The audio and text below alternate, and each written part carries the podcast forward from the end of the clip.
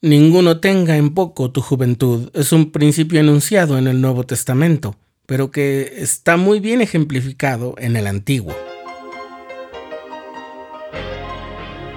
Estás escuchando el programa diario, presentado por el canal de los santos de la Iglesia de Jesucristo de los Santos de los Últimos Días.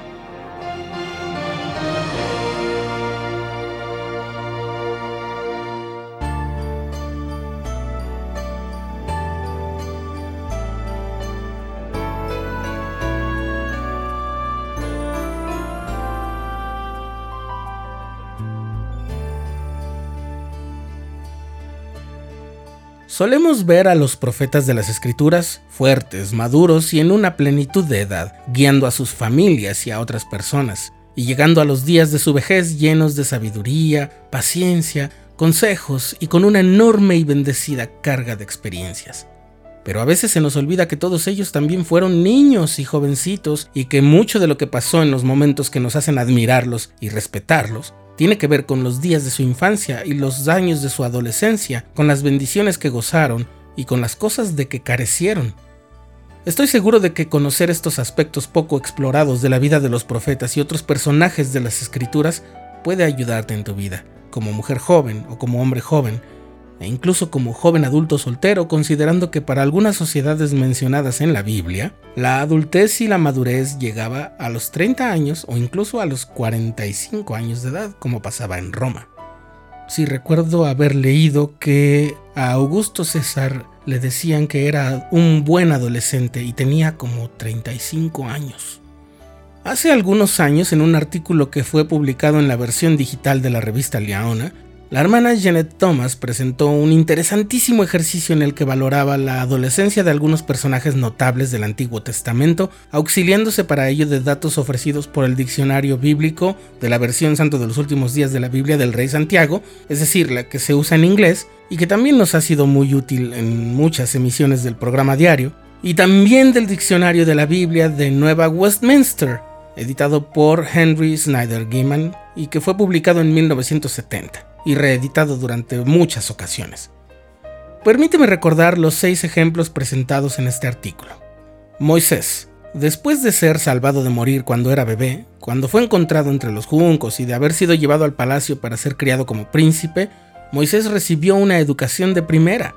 En el libro de los Hechos, en el capítulo 7, se dice que fue instruido Moisés en toda sabiduría de los egipcios y era poderoso en sus palabras y hechos. Eso de toda la sabiduría de los egipcios bien podría significar todos los conocimientos que esa civilización había desarrollado. Su historia, su idioma, su religión, su mitología, sus avances científicos y su forma de vivir, porque además Moisés no era cualquier egipcio, sino que era parte de la familia real, la familia de Faraón, que eran una dinastía y se consideraban divinos. Hablemos ahora de Samuel. Bueno, en realidad ya hemos hablado de él, el niño que nació como un don especial del Señor a Ana, su madre. Ella prometió dárselo al Señor y el sacerdote Elí lo crió.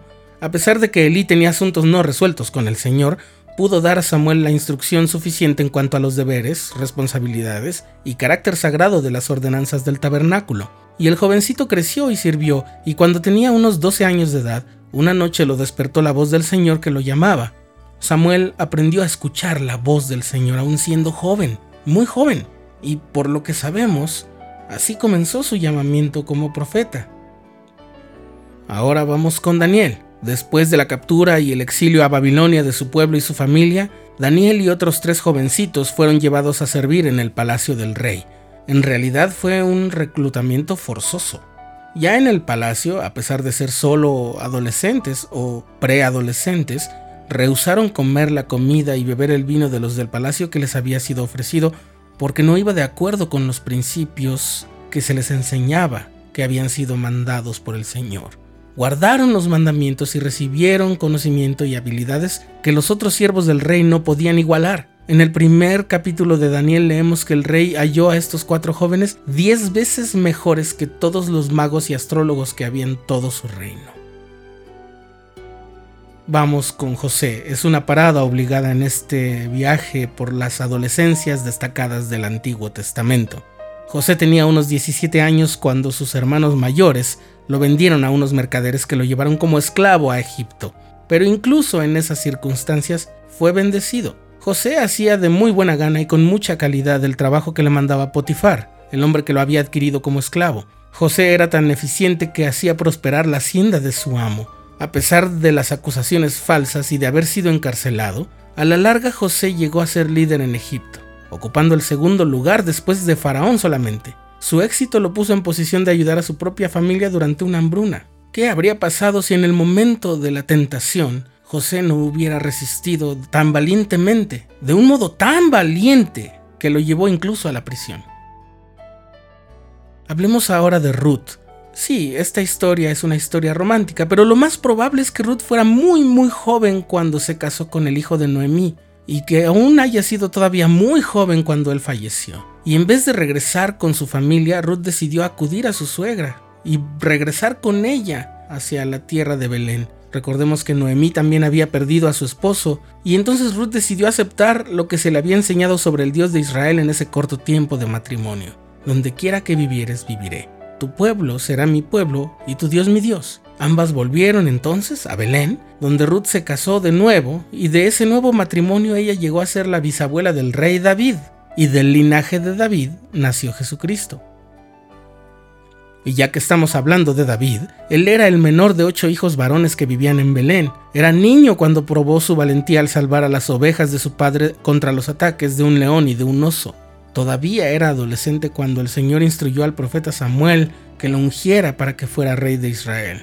Y cuando fue a hacer frente a Goliat, bueno, en realidad no había ido para eso, pero cuando se dio cuenta del desafío profano de Goliat, lo enfrentó y lo mató, a pesar de que todos decían que era muy pequeño, que no estaba instruido, que no tenía experiencia, y a pesar de que se había probado un traje de soldado y le había quedado muy grande.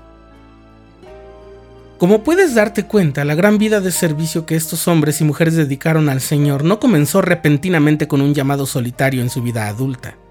En realidad comenzó desde su más temprana juventud. Al ser adolescente, tienes edad suficiente para aprender acerca del Señor y para hacer su voluntad.